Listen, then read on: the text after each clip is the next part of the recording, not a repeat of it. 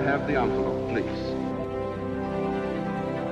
And the Oscar for Best Picture is presented to. And the Oscar goes to. And the Oscar goes to. And the Oscar goes to. And the Oscar goes to. And the Oscar. Olá, indicados e premiados. Eu sou o Madu e foi uma correria conseguir assistir oito, quer dizer, nove filmes para gravar esse episódio. Ei, pessoal, eu sou a Zizi e eu há muito tempo não ficava tão impressionada com a leva de filme de Oscar. Oi, gente, eu sou o Eros e eu vou ali buscar uma cerveja na hora que eles forem discutir um dos filmes. Hoje a gente tá aqui para comentar um pouquinho sobre cada um dos oito indicados como melhor filme da 93ª edição do Oscar, Oscar 2021. Escuta aí, o episódio tá show!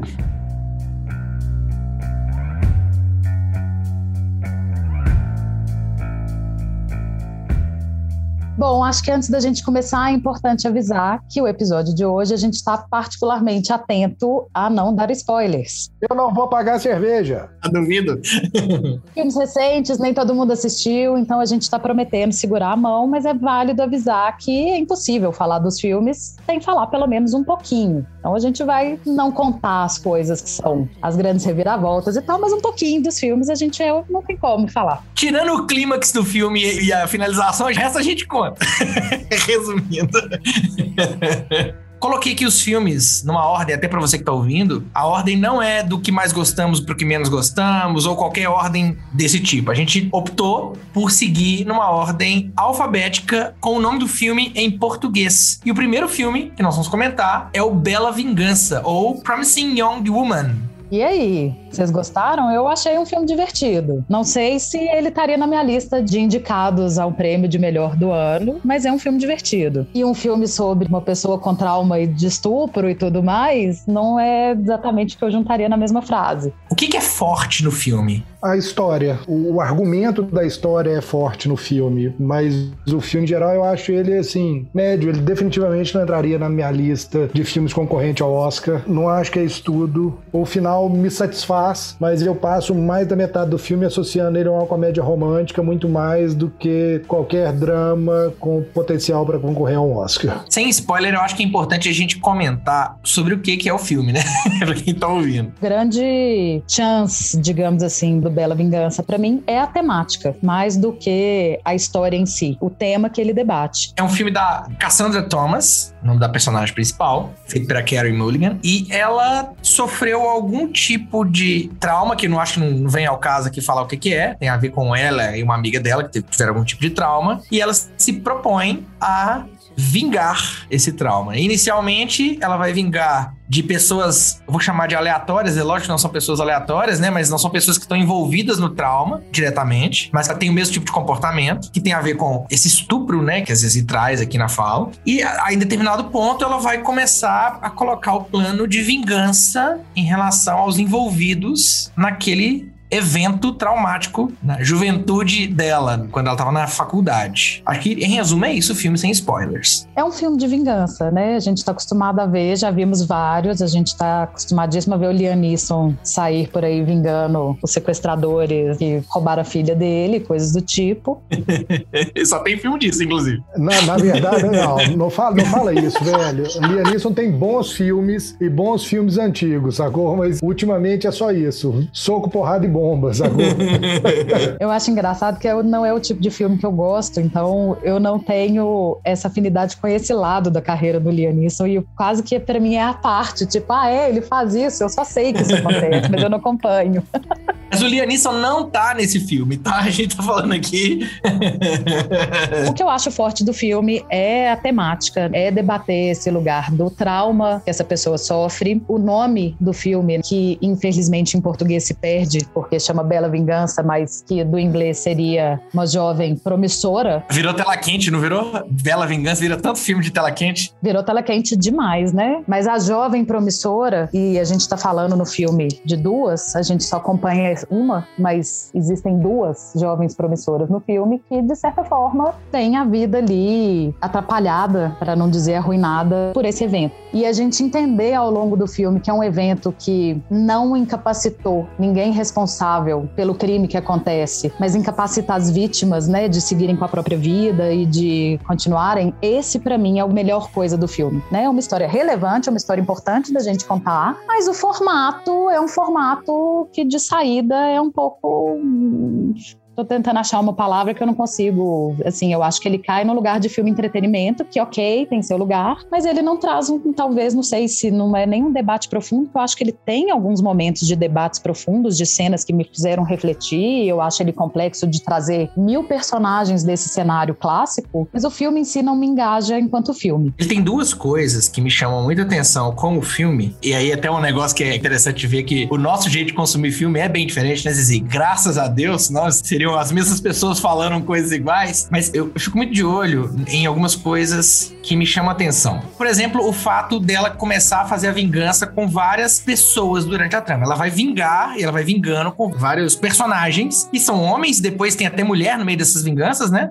E eu acho interessante que, que aí para mim é uma coisa interessante de roteiro, é que ele consegue trazer diversas personas, eu vou chamar assim, tá? Personas de babacas que ela vai vingar. Ela traz pelo menos umas oito personas. E, é muito legal o jeito que a trama se estabelece. A, a, mesma coisa se estabelece com oito, sete, eu não sei quantos são, né? Não contei. Mas como é que se estabelece em jeitos totalmente diferentes e a resposta dela muda, inclusive, em alguns, né? Desarma ela como é o caso do advogado. Ela é desarmada na vingança do advogado. Então, você vê coisas que, que você espera acontecer e aquela expectativa, de repente, ela falou: opa, peraí, tem uma coisa diferente aqui. Aí que tá. Eu acho que existe um contexto diferente entre o que ela começa o filme fazendo, que é. Eu não entendo que ali ela tá se vingando dos caras. Eu acho que ela tá dando uma satisfação para ela mesma. Eu acho que ela tá tentando salvar outras pessoas. Que nesse momento do filme ela tá agindo muito mais como uma heroína, tentando salvar outras pessoas de serem vítimas da situação. E quando ela passa pro advogado e etc., tem um trigger no filme, entendeu? Tem um gatilho que ativa motiva ela a começar efetivamente a executar a vingança pelo que aconteceu com ela sete anos antes. Então, o contexto, a profundidade é um pouco diferente. Sim, mas eu não acho que deixa de ser uma vingança. Eu só acho que é uma vingança. Tô vingando a sociedade, né? Tô me vingando desse padrão. Mas eu concordo na lógica de que naquele primeiro momento é mais sobre ela tá presa ao trauma e depois é ela focando, inclusive, numa tentativa de talvez resolver e lidar com esse trauma. E isso é bem marcado no filme, né? É, inclusive o momento que a vida dela começa a andar novamente. Tem, tem uma outra coisa que eu gosto, que é, é contraponto um pouco que o Eros disse também. O Eros fala que ele quase se enquadra ali num romancezinho, um filminho mais água com açúcar. E eu lembro que eu tava assistindo com a Fernanda, que ela se apaixona em determinado momento do filme. E tem uma cena que eles estão na farmácia e começam a dançar. Como assim? O maior clichê, né? O maior trope possível em uma comédia romântica. Naquele momento, eu olhei pra Fernanda e falei: não, tô acreditando que o filme é sobre isso. Então ele constrói ali umas duas ou três cenas nesse tipo de cena de aguinha com açúcar que eu comecei a ficar puto.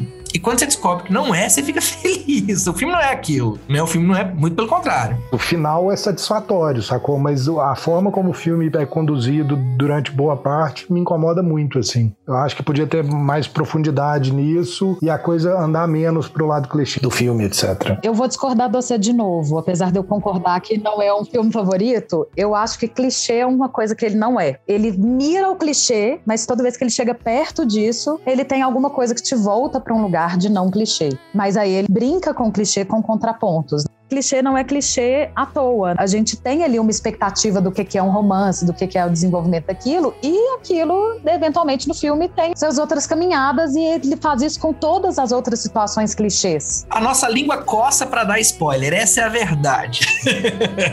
o que, que vocês acharam das atuações? Porque eu não acho que ela é fenomenal no papel, talvez outras atrizes teriam feito melhor do que ela aquilo ali. Ah, eu gosto da atuação dela também. Eu também.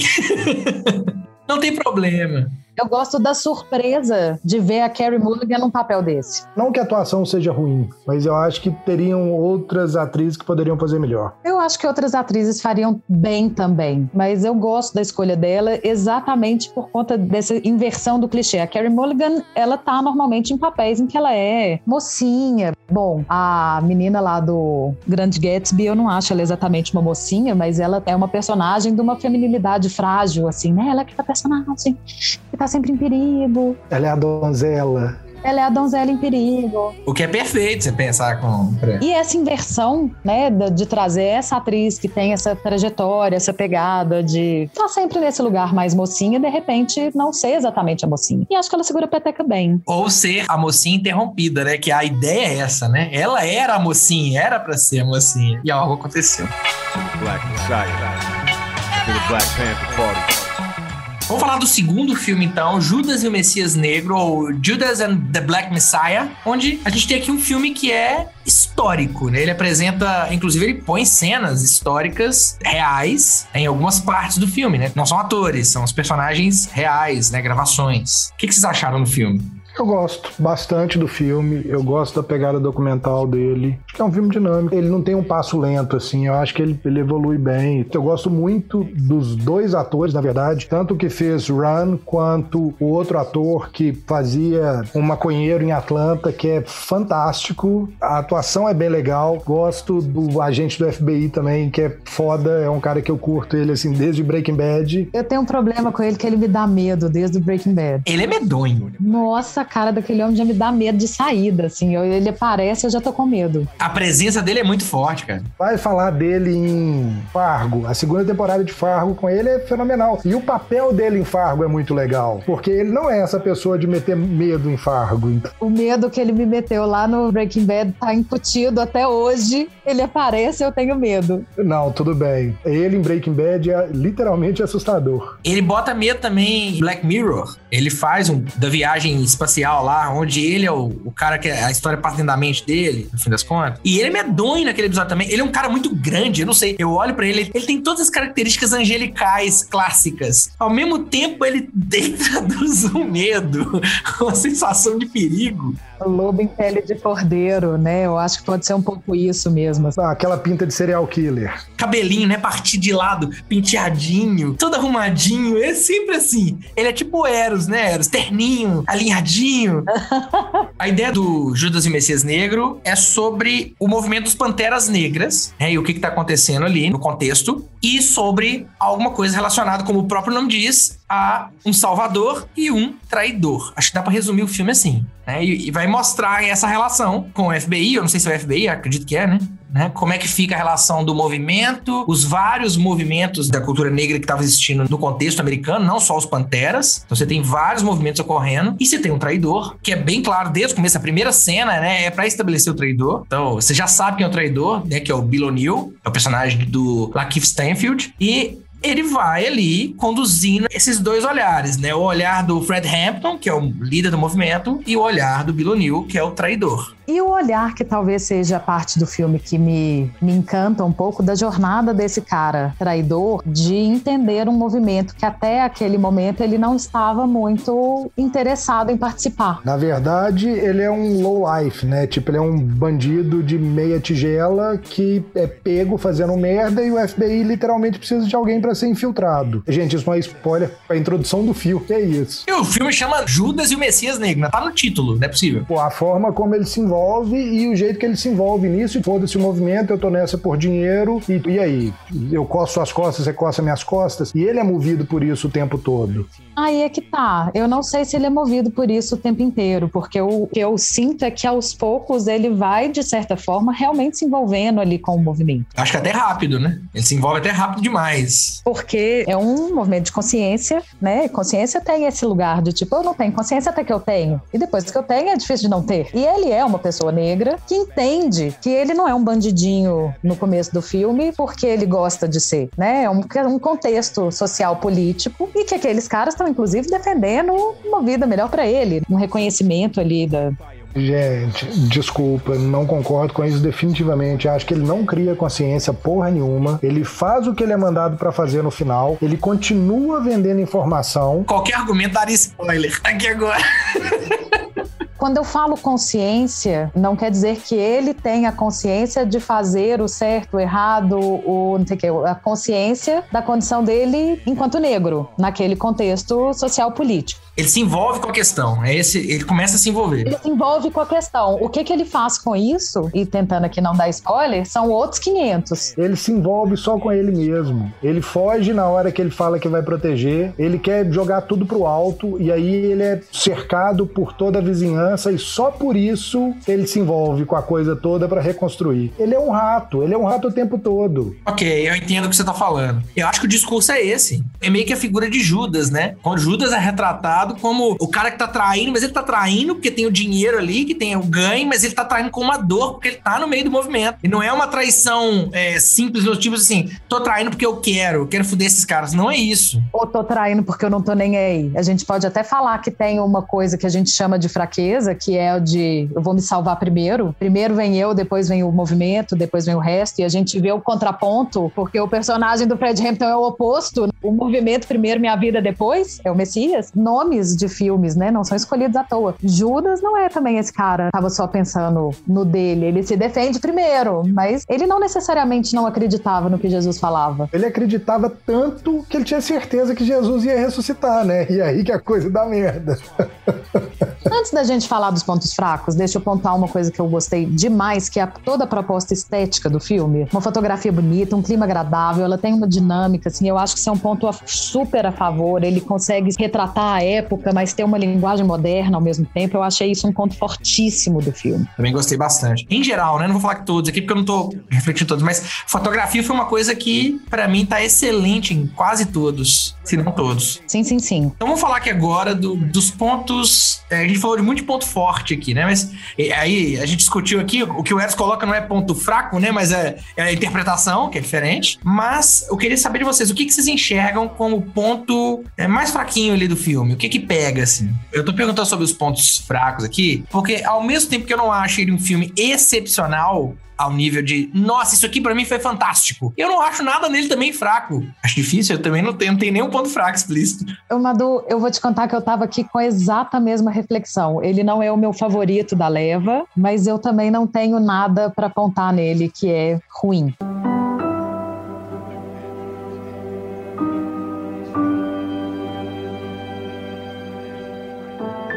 Terceiro filme, Mank. Talvez o, o, que vai dar mais polêmica e discussão aqui. Vamos lá.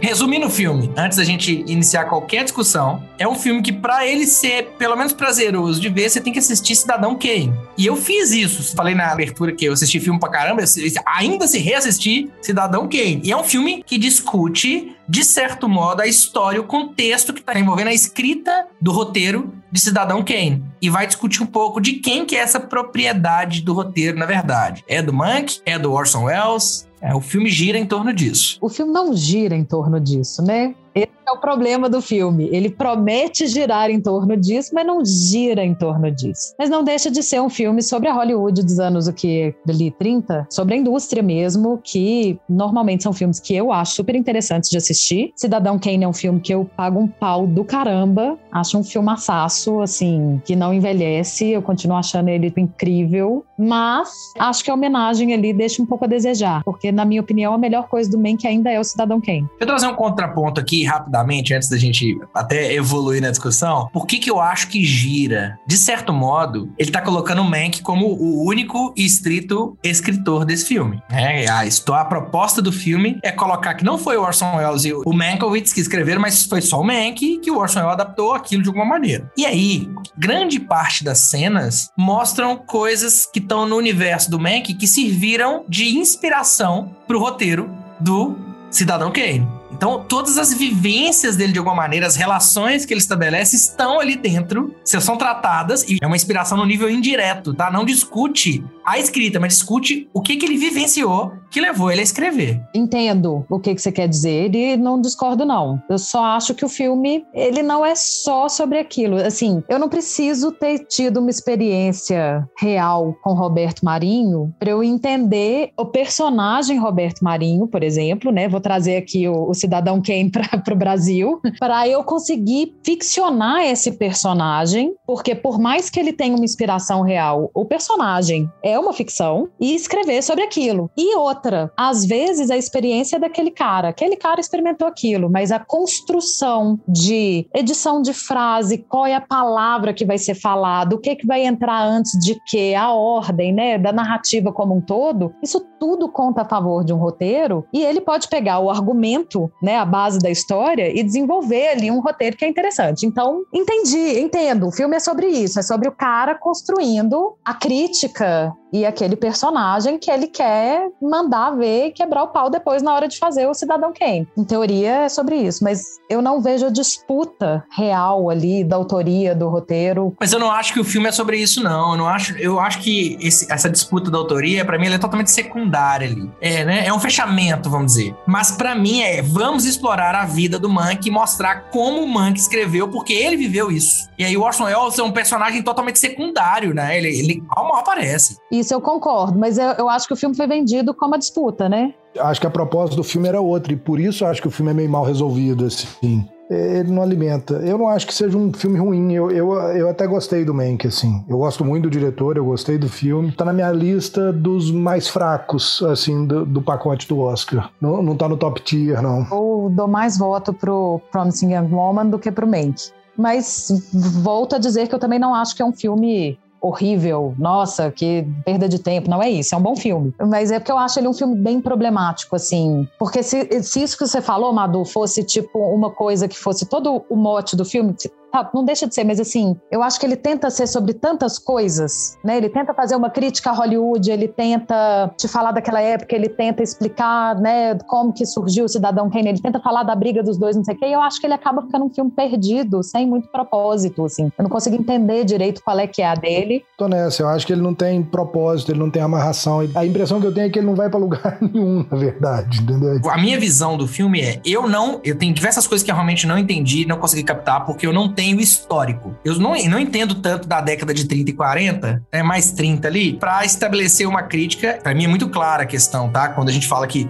o filme ele tem que ser para quem tá vendo, ele tem, ele tem que ser consumível, né? Ali. Eu, eu não consigo consumir o filme porque é uma fotografia da década de 30, né? Uma fotografia, mais que uma fotografia. É uma fotografia crítica da década de 30, da Grande Depressão e de Hollywood, de tudo que tá acontecendo, né? Nesse contexto. Eu acredito que é um filme que, para quem, quem gosta e estuda cinema, é uma coisa assim, é um, é um orgasmo filmográfico, porque ele tem citações e referências. Se eu que não conheço saquei um monte, imagina quem tá por dentro. Desde a estética do preto e branco, a marca de cigarro no canto direito, as cenas estabelecidas como um roteiro, que inclusive o letter ele rola como se tivesse um rolar de uma máquina de escrever, os ângulos de câmera, as atuações, as atuações mais duras, ângulo baixo, ângulo alto. Então, assim, é um ode a Hollywood da década de 30, com todas as referências.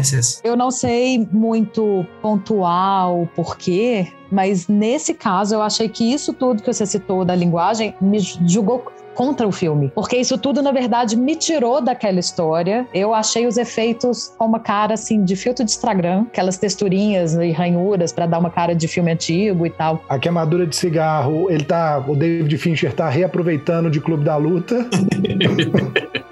Isso o Eros falou só porque ele queria falar de Clube da Luta hoje, a gente nunca deixa. ah! Mas enfim, voltando, eu acho que isso ficou num lugar esquisito que me tirava do filme e não me proporcionou uma imersão naquele universo da Hollywood dos anos 30. Fiquei com a sensação que é isso. Você precisa de ter um, uma bagagem histórica daqueles personagens para sacar o que, que ele tá querendo contar e juntar. E eu acho que isso é sempre uma falha, no sentido assim, ok, você tem um filme de nicho. Não acho que é um nicho suficiente. Não estaria na minha lista do Oscar, por exemplo. Mas você tem ali um nicho de um grupinho de pessoas que vai gostar. Hollywood, tanto que indicou ele aí ao Oscar, costuma gostar de filmes que fala dela mesma, né? Eu entendo quando você fala isso, eu tenho que ter a bagagem para assistir, realmente é isso. Isso me incomoda também no filme. Eu não, eu não me sinto com a bagagem. Eu me senti aquele apreciador, aquele cara que tá começando a tomar vinho e teve acesso a uma garrafa dessas de mil dólares e te deram uma taça e pra você beber aquilo, beber um vinho canção, é a mesma coisa. Eu me senti nesse lugar e eu fiquei incomodado com isso. Tanto que foi, talvez tenha sido o filme de todos, tenha sido o filme que eu mais estudei depois que eu assisti. E eu fui descobrindo, eu fui escavando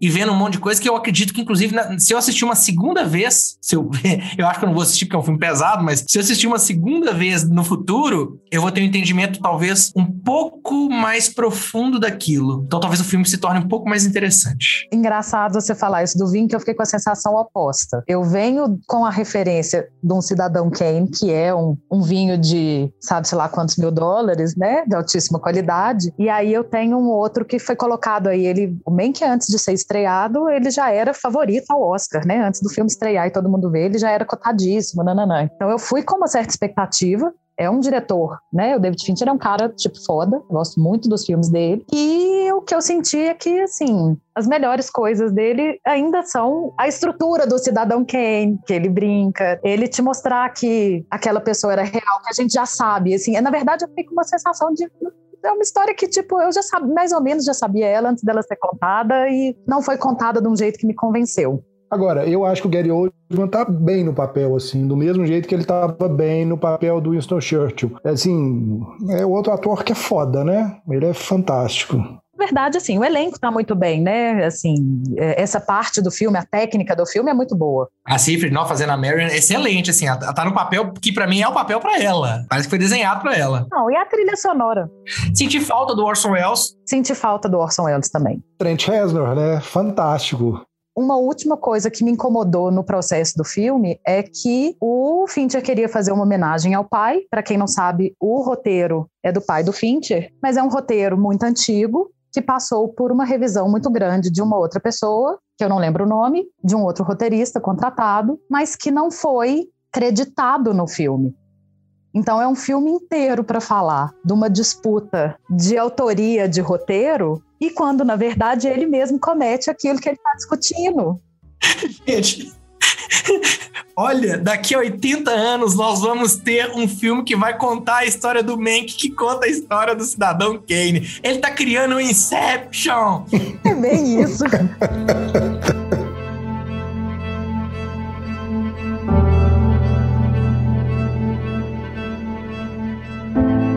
Falar de meu pai, não do meu pai de verdade, mas do filme The Father, em onde a gente tem aqui um senhor, um senhor, um puta senhor, né, Anthony Hopkins, que tem 80, 81 anos de idade quando tá gravando esse filme, fazendo o papel de Anthony, um senhor de 83 anos é Anthony Hopkins sendo Anthony Hopkins ali. Para mim, é a melhor atuação que ele já teve em todos os tempos. E vale dizer que a Olivia Colman não fica por trás, né? Assim, ela não deixa barato, ela segura a peteca direitinho ali do lado dele. Pra quem tá ouvindo e não assistiu o filme, é um filme sobre. A gente não sabe se é um Alzheimer, se é uma demência, mas é sobre algo que leva o personagem principal, sei lá se ele é o principal, se a Anne é a principal, mas vamos colocar que ele é o principal, né? O Anthony e leva ele a distorcer tudo que está acontecendo, porque apresenta esse, esse esquecimento, né? Vamos chamar de Alzheimer aqui, né? mesmo que não seja, porque não é explorado, não tem isso no filme falando, né? Ah, aquela cena clássica do, do no médico a filha, né? O seu pai sofre de Alzheimer. Não tem nada expositivo nesse nível.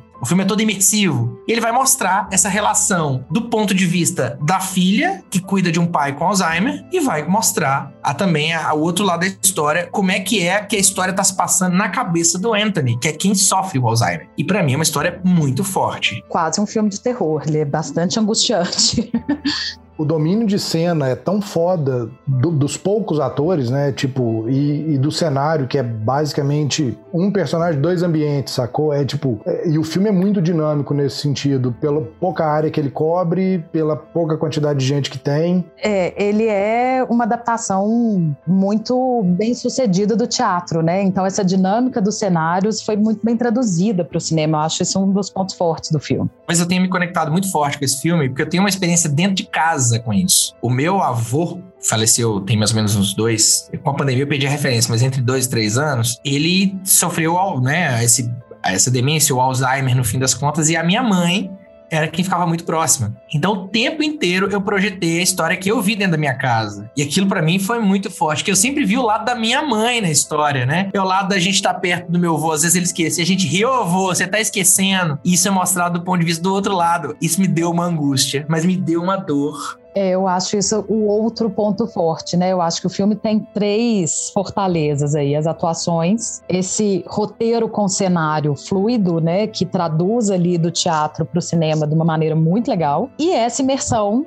do ponto de vista de quem sofre, né, de quem tem a doença. A gente está muito acostumado a focar em quem convive com aquilo e a dificuldade de ver aquela pessoa que deixa de ser a pessoa que você está acostumada, né, que você conhece, o seu pai e tudo mais. Mas dessa vez é uma imersão no outro lado e ela é muito angustiante. Ela é muito bem retratada. É, Tá, eu quero colocar um ponto fraco. Pra mim tem um único ponto fraco que eu não gostei do, do Rufus Sewell, que é quem faz o Paul, o namorado, namorido da, da filha, né, da, da, da Anne. E eu realmente não sei. Ele é o único pra mim que destoa em atuação. É uma visão muito racional ali em cima, eu não sei. Eu acho que se tivesse cortado um pouco de tempo de cena dele e dado mais coisas, mais outras discussões por aquele cara que aparece lá, o Mark Gatiss, Mark Gatiss, né? O, o ele não tem nome no filme, ele, né? O The Man. É tipo como se fosse o ex-marido da Anne, né? Ele aparece. Se tivesse dado mais cena pra ele, eu não sei. Me incomodou. A única coisa que me incomodou um pouco foi a presença do Paul em determinados pontos. Mas eu acho que o papel do Paul ali é meio ser o vilão da história. Não, mas, é, mas assim, eu entendo. O, o que eu tô falando é, me incomoda é a atuação. Não é o, pap- não é o personagem, né? A atuação. É, não, não.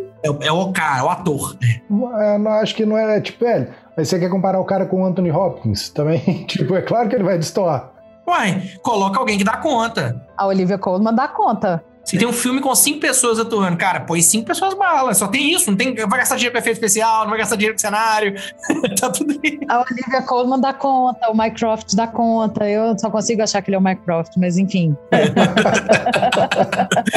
mas não achei assim, não me incomodou a ponto de eu achar que tava destoando e tal. Não, mas ok, entendi. Válido a crítica. Eu até entendo o papel dele de advogado do diabo ali, então. Não, não entendo, não. Acho ele, tipo, ganhou o troféu de bosta mais bosta da história dos bosta do cinema. É o papel dele e você pode ter certeza que tem gente desse jeito solto por aí. Inclusive, eu acho que a confusão ali é- entra no lugar da gente ficar até com a pulga atrás da orelha se o Mycroft não maltrata, cara. Não faz o mesmo. O Paul ele se torna um grande vilão nesse sentido, ele se torna babaca do babaca do babaca, porque a gente tem a visão do outro lado. Se a gente analisa só do ponto de vista da filha, se a gente tira todo o peso do lado né, do Anthony, ele é babaca, mas não é tão babaca quanto a gente enxerga ele ali, porque nós estamos vendo o outro lado. Em famílias que tem, que tem pessoas com Alzheimer, que tem pessoas assim, isso você vê esse tipo de discussão não com uma dor, mas com uma conversa que se tem. Entende o que eu tô falando? Sim, mas eu não acho que ele é o caso, assim. Porque eu acho que esse cara também não dá suporte pra ela. Uma coisa é, na tentativa de ajudar ela, ele pôr um contraponto e falar: mas peraí, vamos ver direito, de, fazer diferente, tá pesado pra você. Mas ele não tá preocupado com ela ali, hora nenhuma, ele não dá suporte pra ela, hora nenhuma, ele só piora.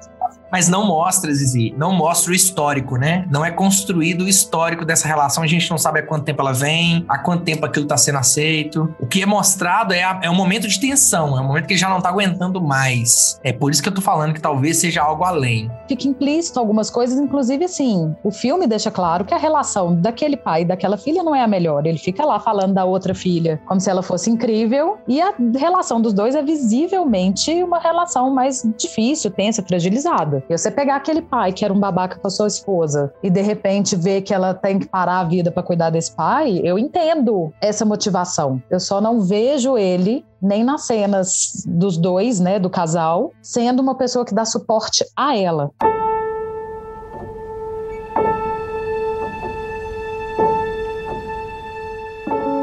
Próximo filme então, Minari, Minari é aquele filme que conta a história de imigrantes coreanos nos Estados Unidos aquele sonho americano, né, de tentar construir uma vida e ganhar a vida aonde a terra prometida permite, né, as pessoas que chegarem sem grandes coisas construírem ali um, uma vida, um império, uma, uma empresa própria e uma outra um outro estilo de vida mesmo, né? E aí mostra pra gente o dia a dia de uma família em conflito com essas decisões, né? Um cara muito teimoso ali de conseguir aquilo, tem ali um limiar entre o obstinado e a teimosia, uma mulher que tá ali desconfortável com para onde esse marido levou, mas ao mesmo tempo das tradições ali de época, porque é um filme de época também, e da cultura de ter uma certa aceitação, né, de, do, do que o marido decide. Uma criança que tem uma condição e aí a gente acompanha o dia a dia dessa família nessa tentativa de se acertar, se entender e, enfim, ganhar a vida. Você tem o Jacob, que é o pai, você tem a Mônica, que é a mãe, você tem, inicialmente, né, o David, que é o filho mais novo, e a filha mais velha, que é a Anne. Né? A relação, começa o filme nessa relação, nós acabamos, né, não acabamos de vir para os Estados Unidos, mas acabamos de mudar para uma região dos Estados Unidos com a promessa do sonho americano. Em resumo, é isso. E aí tem um acontecimento que, que não é um spoiler, mas é, é quase a sinopse do filme, que vem a avó, a Sonja. Ela vem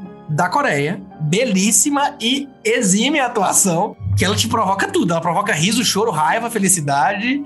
Ela é uma avalanche, né? Assim, que atuação. A gente estava falando da Anthony Hopkins, mas ela não fica um dedinho para trás aí de é fenomenal. E com o personagem completamente inesperado, né? Porque quando a gente pensa que vem uma avó coreana, a gente imagina dela uma coisa completamente diferente do que ela é. Inclusive, ela entra para dar um sacode numa família mais tradicional, né? E, inclusive, ela que desperta a vida. Eu acho isso muito bonito do filme, porque ela entra como lugar de despertar a vida, né? Daquela família. Aquele menino que tem problema de coração, ninguém deixa ele correr, ninguém deixa ele viver, e ele fica aquele menino meio sem vício isso e ela vai devolvendo isso para a família de certa forma, né? A filha, a gana de se virar independente daquele marido e de correr atrás e resolver as coisas. E acho muito bonito. Tô empolgando aqui, hein, falando. Pode me interromper se vocês quiserem, mas o nome do filme vem de uma planta que ela leva, né? Vamos comentar. Essa família tá indo para uma fazenda, então o Jacob tá lá plantando várias coisas. Mas coisas coreanas. Coisas coreanas, é. É importante falar que ele tá plantando coisas coreanas, né? Legumes comuns da Coreia. É,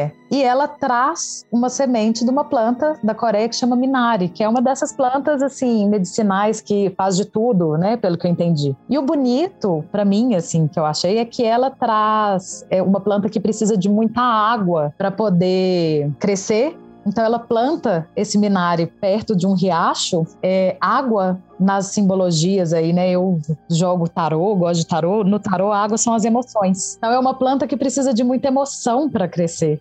Né, eu achei isso muito bonito no filme. E, ao mesmo tempo, Jacob tá lá tentando com um problema de falta de água. E ele tem falta de água, né? A fazenda dele enfrenta a falta o tempo inteiro. Ele tem esse problema com a água o tempo inteiro. Então falta emoção ali. A avó vem representando essa injeção de emoção na família. Tem uma outra camada também que eu estabeleço com o Minari versus as leguminosas, né, que o Jacob tá plantando, é que uma coisa que ela mesma fala, que a Minari cresce em qualquer lugar. É como se fosse a família coreana, né? No ponto de vista dela, a família suporta qualquer coisa. O amor, né, que é o que tá sendo discutido. E o Jacob tá lá, ele só consegue fazer aquilo se for do jeito certo, se for do jeito que ele planejou, se a planta planta crescer, né? É quase que é o contrário, é o contraponto mesmo. Muito bom, muito bom. Fotografia é maravilhosa, né? Não precisa nem de, de entrar nisso. Hein? Fotografia maravilhosa, trilha bonita, boas atuações a gente falou, né, da avó, mas os outros personagens todos bem, assim, eu achei um filme bem completo, bem gostoso de assistir, tem cadência,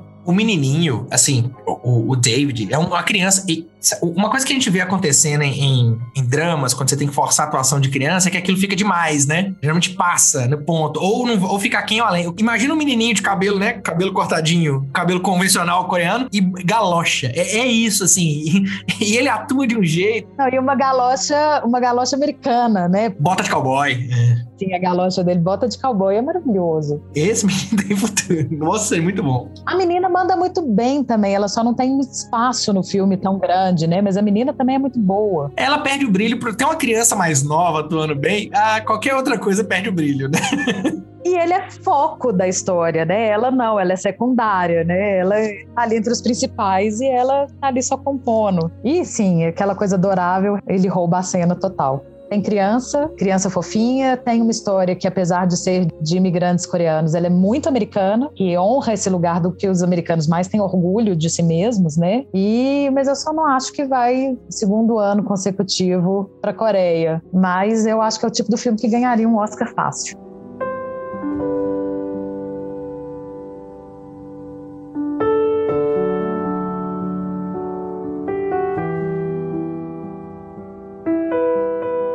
Falar de Nomadland. Zizi, dá o resumo desse aí, porque pra mim ele não tem história, não consigo dar o resumo.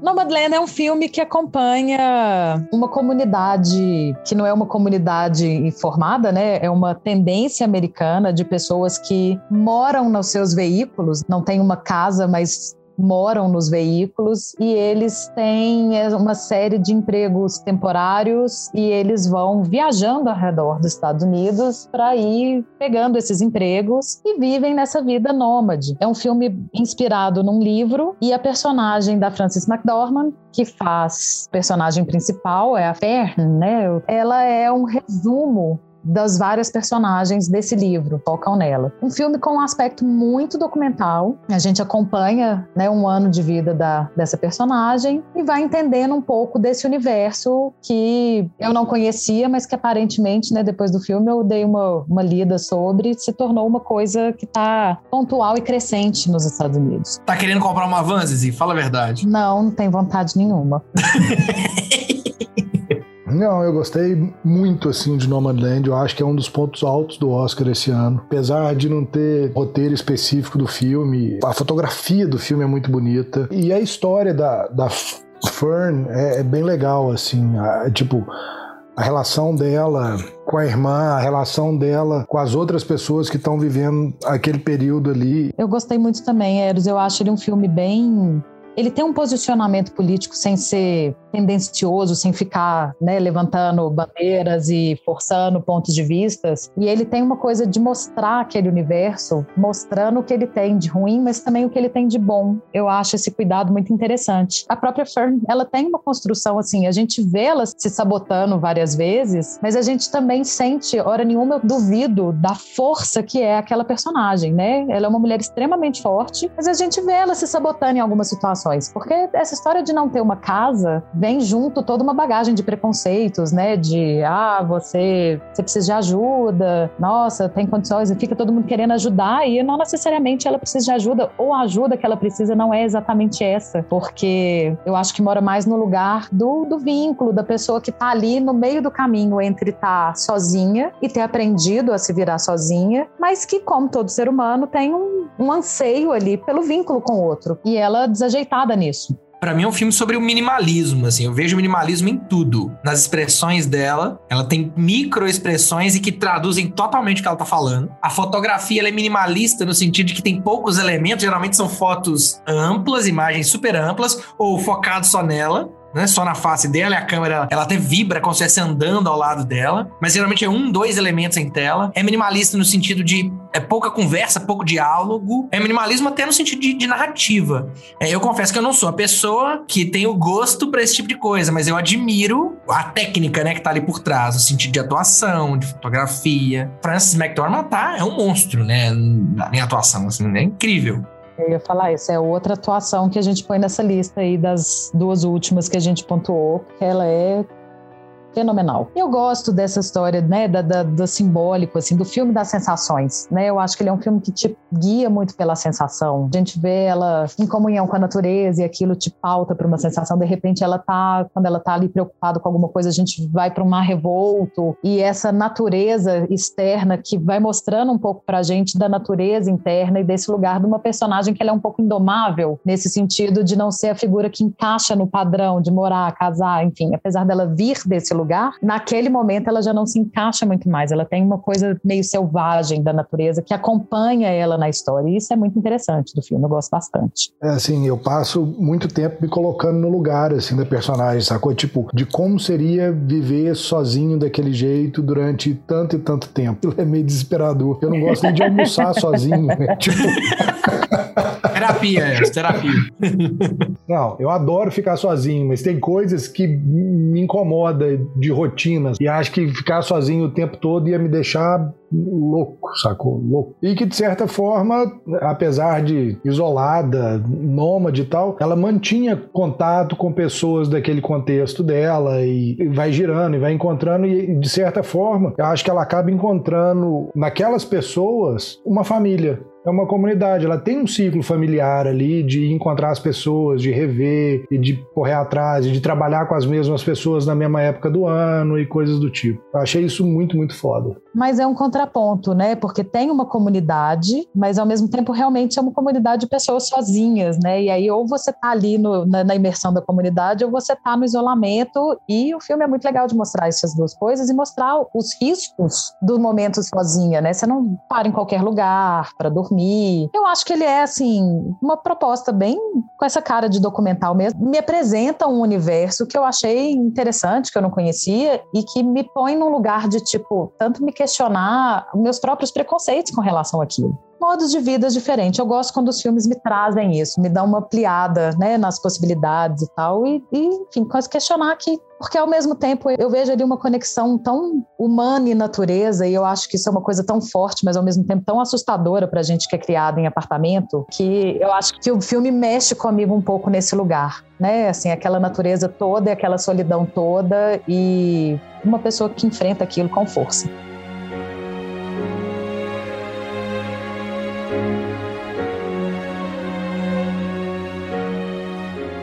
Vamos falar então do set de Chicago. Filmão, né? Eu, assim, resumindo o filme, é a história de pessoas ali que estavam, assim, mais explícito, 7 barra 8, né? Que você vai descobrir que são 8 no começo, depois viram 7. Mas pessoa, sete pessoas que estão envolvidas no movimento anti-guerra do Vietnã. São protestos, grupos de, pro, de protestantes ali, e os líderes ou os, os, os grandes cabeças desses movimentos, que não são sete movimentos, mas tem vários movimentos em paralelo acontecendo, eles são capturados e acusados né, de, de serem provocadores de paz coletiva, né? Vamos dizer assim, né? não é só o protesto, eles são acusados de, de além do protesto, de causar violência, e é um filme sobre o julgamento, vandalismo. É, e um filme sobre o julgamento do set. Então o filme inteiro é, é, é o tipo filme de, de tribunal, né?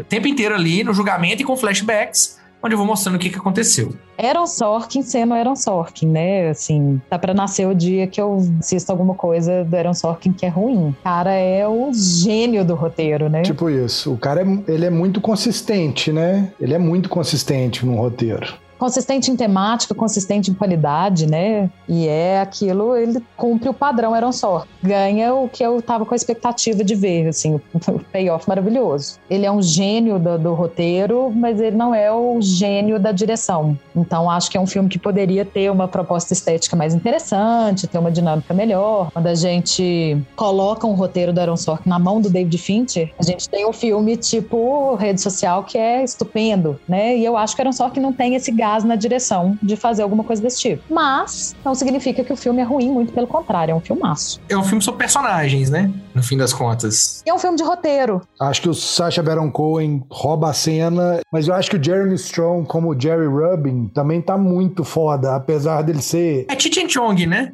É Cheech Chong. Os dois são Cheech Chong. Eu vejo, eu, eu lembro, gente, eu até juro que eu pesquisei se tinha relação de, histórica dele com o Cheech Chong. Que pra mim eles estavam fazendo esse papel. Velho, o cara me chama de velho todo episódio e cita Chiche Chong, sacou? Tipo, você não era nem nascido quando existia Chiche Chong. É tipo. A Chichen Chong não é velho, Eros. Chichen Chong é clássico, ao contrário de você que é um velho. Uma outra atuação para mim que tá cabulosa, mas cabulosa, e eu gostei muito, é, é do Gordon Levitt. O, ele fazendo o papel do promotor. Eu adoro, adoro o, o ator. Então, assim, Gostei muito, é muito, né? Ele sendo ele de novo, né? Ele sempre faz é, esse papel. Eu, eu acho que ele não tá ruim, mas eu acho ele, tipo, engolido por outras figuras, né? Assim, realmente o Baron Cohen destrói. Jeremy Strong tá muito bem. O Tom Hayden, pra mim, que é um cara que, tipo, o povo pira nas atuações dele, mas eu acho elas todas meio que com a mesma cara e eu acho que ele não brilha ali naquele momento. É muita gente famosa pra um filme só, né? O Frank Langella é um filho da puta, né? Tipo, puta que pariu pro juiz, velho. Nó, que bicho escroto. E pensar que isso, de certo modo, é real, né? Assim, a- tá- o que tá ali é real, né? De- certo modo, não. Isso é real, isso é real até hoje, né? Assim, eu acho que o pior é isso. A gente não melhorou muito, não avançou muito de lá pra cá, né? E é o segundo filme que fala de Panteras Negras, né? Eu falei, olha, temático esse ano, né? Esse ano tem temas bem definidos. Apesar disso ser uma coisa que é meio passando o filme, né? Assim, conta ali a história do- daquele cara, mas depois também entende que, enfim, spoiler. Ah, mas eu não sei até que ponto. Porque o filme chama o 7, né? Ele é o oitavo, então fica meio claro. Eu, como bom ariano, nem sei, tô achando nem nem acredito em signo, nem, nem tô em signo, eu tô- nem sou ariano. Eu tô fazendo uma piada aqui. Eu ia falar virginiano, se você quiser fazer piada. É isso aí que eu queria falar. Eu, como virginiano que não sou, mas com a mente virginiana, eu fiquei, putz, por que, que tem oito? São sete, por que, que tem oito? Fiquei incomodado pra caramba. Eu, como pisciana lerda, também fiquei. Não, não me incomoda, não. Ah, você é o id, né? Você também aí. Eu sei, acho que é oito, velho. Erraram a conta, e aí? Sete, oito tá pertinho. Eu fiquei achando que o, o, o Abby Hoffman, que é o Sacha Baron e o, o Jerry Rubin, o James Strong, eles faziam o papel um só, sabe aquele de Vitor que a gente falou? Eu falei, tem certeza, eles estão fazendo o papel de um só, porque os dois são hippies, né? Não era isso. É um momento Fight Club no meio do, do set de Chicago. Mais uma interseção aí de Lynch.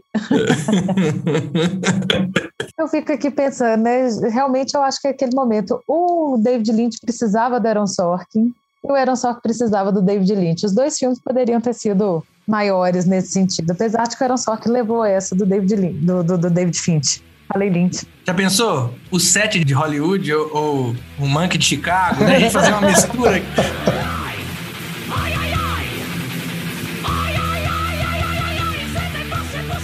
Então vamos falar do Som do Silêncio, que o nome em inglês é muito melhor, né? Que é Sound of Metal. Eu posso chamar ele de O Som do Metal? Som do Metal. Vamos chamar ele do Som do Metal? Metal is the Law? Vamos falar. Vamos mudar o nome do filme, porque ele é tão melhor em inglês. Conta, Eros, o que, que é o filme? O Som do Silêncio é sobre um baterista que vai perdendo a audição e a gente já começa o filme vendo ele ficando praticamente surdo e todo o envolvimento dele, o desenvolvimento pessoal dele e a aceitação disso durante o filme e a relação dele com a surdez, com o silêncio, com, com o histórico de vida dele, com relação com drogas, o relacionamento que ele vive, a busca do, do que ele acha que é a felicidade dele no final, assim. É, acho que é, é isso, é, é uma história sobre, sobre um personagem e a relação dele com, com o mundo, assim, o tempo todo. Pra mim, a discussão ali é de um cara que perde o que é essencial. Tudo na vida dele gira em torno dele poder ouvir. A relação dele é construída em cima da banda. A banda, né, primeiramente é construída, depois ele- a, a relação dele é construída em cima desse movimento da banda. O fato dele estar sendo est- reestabelecido, né, de drogas e de outras coisas, tem a ver com a banda. Então, quando a gente tira a audição dele ali, que é o que explora, né, o filme, é sobre alguém que perdeu aquilo que é a base da vida dele. Então, o filme pra mim é sobre isso, essa discussão. Mais ou menos parecido com o que você acha, mas eu acho um pouquinho diferente. Parece que é contraditório, mas não é. Eu acho que é um filme sobre uma pessoa que nunca teve e nunca soube o que é o essencial para ele na vida. E aí, quando você tira dele a audição, você tira dele o que ele acha que é, e aí sim ele chega numa busca real. Velho, é a trajetória da vida dele de encontrar o que realmente é essencial para a vida dele. Bonito o filme. A primeira cena é maravilhosa. Eu, inclusive, é, sem dar dar spoilers, é uma cena que te enviesa a, a ler o personagem, ler os dois principais personagens, né? Que é o Ruben e a Lu. Te leva a lê-los de uma maneira que você descobre que não é bem aquilo, né? A primeira cena não me cria essa perspectiva de, de, tipo, imaginar uma coisa diferente. É, como eu sou o id, né? Vamos ver como é, o que que acontece.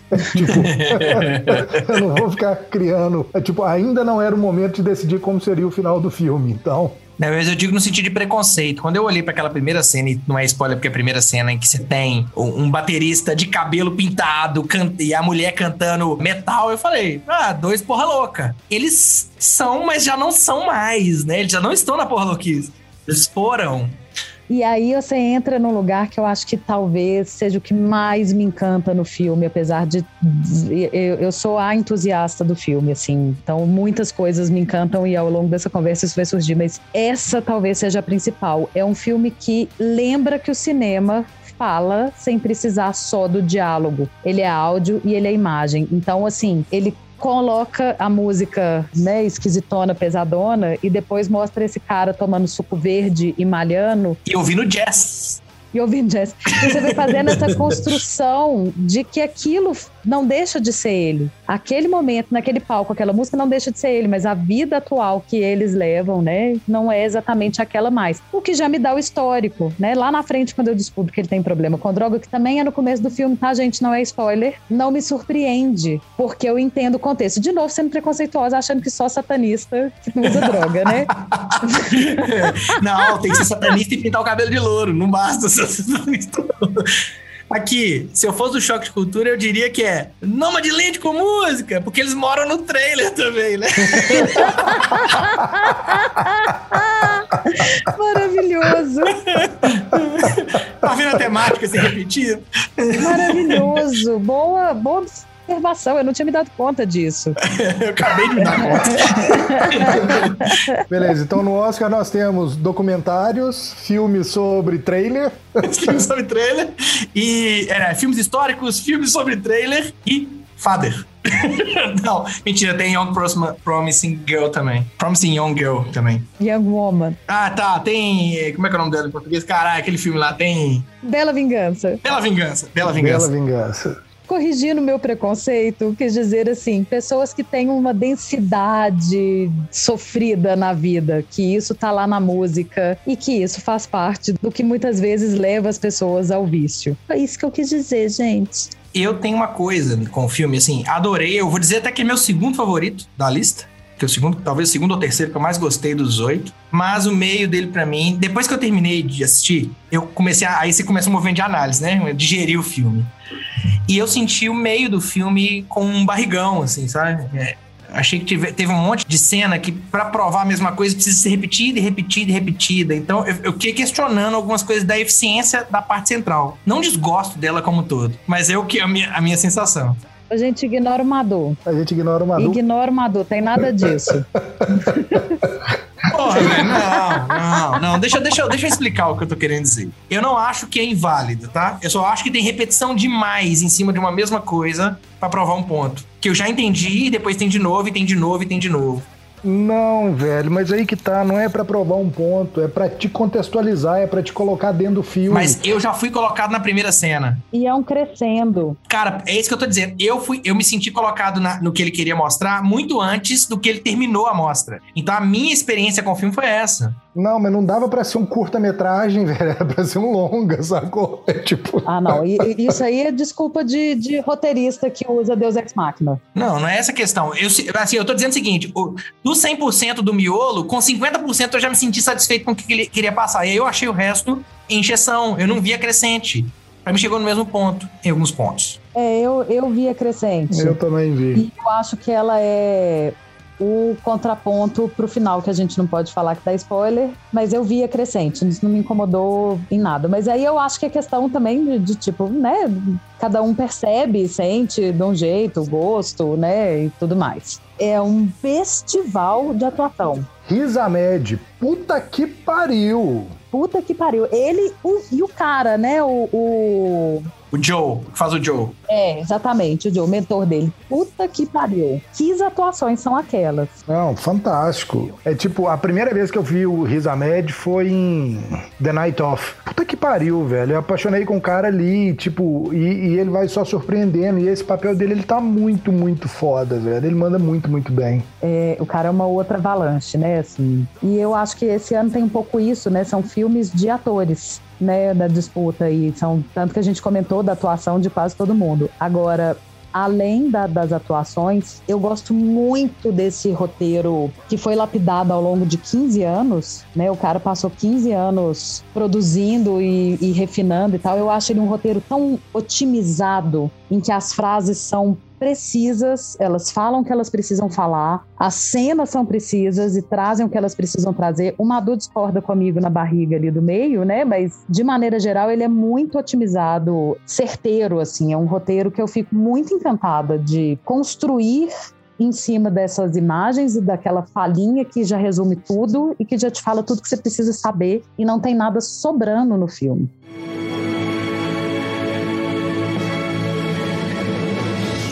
Sometimes you have to lose yourself before you can find anything. Bom, é, para fechar, duas coisas aqui. Primeiro vamos discutir quem que a gente acha que ganha e depois qual o filme que você mais gostou independente de premiação. Podemos? Matematicamente, é do Nomadland, né? Por que matematicamente? O Oscar é a última premiação da temporada de premiações.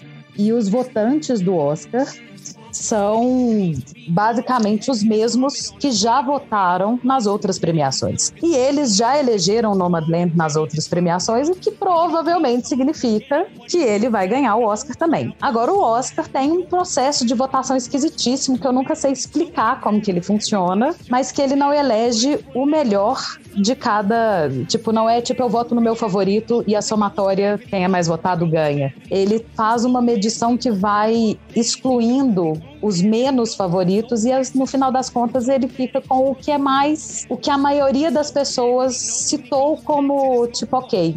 Então ele acaba escolhendo o filme mais democrático, ele escolhe aquele filme que não incomodou ninguém. Então, é, é, Judas and the Black Messiah pode ganhar, né? o fato de Nomadland ter ganhado todos os prêmios antes, não quer dizer necessariamente que ele vai levar o Oscar, porque em várias edições já aconteceu diferente disso. Pois é, por conta desse processo de votação, né? Porque antes deles mudarem isso, acabava não tendo essa surpresa porque os votantes são os mesmos. Então ele entra matematicamente como favorito, mas pode não ser assim, né? E para você, Eros? É, eu acho que Nomadland leva também. Tem cara de filme que ganha Oscar. E o filme é bonitão. Eu gostei bastante dele. Engraçado, isso eu não acho. Não acho que ele tem cara de filme que ganha Oscar. Eu acho que o The Father tem cara de filme que ganha Oscar. Eu acho que o Minari tem cara de filme que ganha Oscar. Eu, o Nomadland eu não acho que tem cara de filme que ganha Oscar. Inclusive, eu me surpreendi quando eu assisti o filme de tipo, olha, é esse o filme que tá encabeçando aí a corrida? Não, não, não imaginava. Assim. Acho que ele tem uma pegada muito mais artística do que o Oscar costuma contemplar. Para saber se o filme tem cara de ganhar Oscar, gente, você tem que olhar para a capa do DVD dele e imaginar ele com aqueles lourozinhos assim, ó. Cabe? Se couber, é o filme que vai ganhar. Eu vejo o Father nessa posição. Você não viu a placa da capa de Nomadland, não, velho? Os louros cabem todos em volta da placa, assim. Bom, eu acho também que, que o Nomadland leva até pela questão matemática, então tudo que você lê, né, é, aponta ele. Se eu vou pra linha do que não incomoda ninguém, que realmente aqui, né, não incomoda, mas também não salta aos olhos, é o Judas and the Black Messiahs. O Judas e o Messias Negro. É, eu, eu acho que tem mais chance, assim, se for alguém for roubar o do Nomadland, eu, eu chutaria o The Father mais. É uma potência, é um filmão é, e tem esse lugar de. Ele é democrático no sentido de, tipo, é uma história tão universal. Sei lá, é, eu acho que se alguém fosse roubar, eu acho que o Judas é um candidato, porque eu continuo com a impressão de que o Oscar tem está com uma campanha de transformar o Oscar em mais negro, assim. É uma coisa que tem vindo das últimas temporadas, de tipo uma reparação do histórico, da falta de diretores negros, de atores negros e etc. É, depois do ano do Oscar So White, a coisa ficou feia para eles, né? E aí eu acho que pode ser um, um ladrão, pode ser esse. Mas não, eu não apostaria minhas pedras nisso. Caso aconteça, é, eu ia pontuar que eu acho que fica entre os dois, assim, entre o Judas e o The Father para roubar. Mas o Judas eu vejo ele roubando mais num, num, ponto de vista político, por esse tipo de, de, de coisa, do que pela, pelo filme em si e o The Father pelo filme em si. O que é uma pena, né? Porque quando a gente viu o Moonlight roubado La La Land, naquele momento. eu, eu fiquei muito feliz de estar acordada e vendo aquilo. Tipo, assisti Oscar não sei quantos anos da minha vida e pela primeira vez teve uma cena boa no Oscar, né? Mas o Moonlight é um filmaço. Não que o Judas seja um filme ruim, muito pelo contrário, é um filme muito, muito, muito bom. Mas eu não acho ele melhor do que o The Father, por exemplo. Também, eu também não acho, não. Também não acho. Inclusive que leva a gente à próxima pergunta. Qual o filme que você mais gostou, Zizi? Ah, eu ficaria com Sound of Metal. Ele é muito meu tipo de filme. Muito mesmo. E a imersão do filme me deixou. É, a gente falou muito da, da, da, imersão do The Father, mas a imersão do The Sound of Metal também me deixou assim bastante comovida. E é um filme que a gente não pode falar. Tem uma parte dele que é difícil de falar para sem dar spoiler, mas a reta final dele me traz uma, uma amarração da história que tem muito a ver com a minha filosofia de vida. Então eu acho que ele junta um estilo de, de, de, filme que eu gosto com uma filosofia, né, uma mensagem, digamos assim, por trás que eu gosto, com o resto do filme, um roteiro perfeito, uma visão do cinema que cabe muito com a minha, né, dessa, disso que eu falei do roteiro enxuto e tudo mais. Então, nossa, eu há muitos anos não ficava tão tão fã de um filme igual eu fiquei de Sound of Metal. Muitos anos mesmo. Sound of Metal foi o único dos filmes do Oscar que eu terminei e falei, puta que pariu. Inclusive, mandei no grupo do WhatsApp no minuto que eu acabei de assistir pra vocês. É o filme mais foda que eu vi esse ano, assim. É tipo, é um soco no estômago, velho. É tipo, é muito bom o filme. O final é extremamente reconfortante. é tipo, putz, velho, é foda o filme, é foda. É ele. Se dependesse de mim, era ele que levava, sacou mesmo. Era o dono do, da estatueta. Ele para mim é o segundo, para mim ele é muito foda, é nesse nível puta que pariu. Só eu gostei mais do The Father porque é o que mais me tocou, talvez por uma proximidade com o tema. É, ter visto isso dentro da minha, da minha casa de alguma maneira. Então eu terminei o filme arrasado, assim, sabe? Ficou me, me remoendo e me consumiu de alguma maneira. O, o Sound of Metal, eu lembro que eu e a Fernanda assistimos junto, a gente acabou e ficamos conversando uma hora, uma hora e meia sobre o filme, assim, direto. Tocou muito. Mas um nível que é mais racional do consumo, da análise. O The Father eu não tive que analisar no final. Eu só consumi, sabe? Ele foi puro, pura, puro consumo. Então foi pura imersão. É isso que me chamou mais atenção. Eu acho que isso que você teve com The Father, eu tive com Sound of Metal. Eu também. É tipo, puta que pariu, velho. Eu tava de peito cheio. Eu tava. De, eu fiquei feliz com o filme, sacou? Não, e ele parte de uma experiência, assim. Eu nunca perdi a audição, tá, gente? Mas é porque no final das contas não é sobre isso. Mas ele parte desse. Eu, eu, eu me identifico com a jornada daquele personagem de uma maneira que é. Eu entendo eu sei direitinho o que ele está sentindo naquele momento, de certa forma. Então, resumo, pessoal. Se vocês forem assistir alguns filmes do Oscar, assistam The Father, The Sound of Metal, sacou? E o Nomadland também. Não, o Nomadland não precisa assistir não, viu, gente? Não, o Nomadland e o Minari, cara. Eu eu acho que o Minari não tá muito aí na disputa, mas eu acho que o Minari, ele talvez seria o meu segundo da lista, assim. Seria o meu terceiro. É, eu ficaria aí entre ele e o Nomadland na minha lista, e eu ficaria entre o terceiro. Cara, há muito tempo, né? Como eu disse na introdução, há muito tempo eu não via uma leva de Oscar que eu gostava tanto dos filmes, porque para mim, o segundo lugar é uma disputa entre o Minari e o Nomadland, e o terceiro lugar é uma disputa entre quem ficasse em segundo e o The Father, porque a conexão, a escolha do, do, do, Sound of Metal é só porque a minha conexão com ele é muito mais forte. Tudo bem, uma boa safra. Uma boa safra.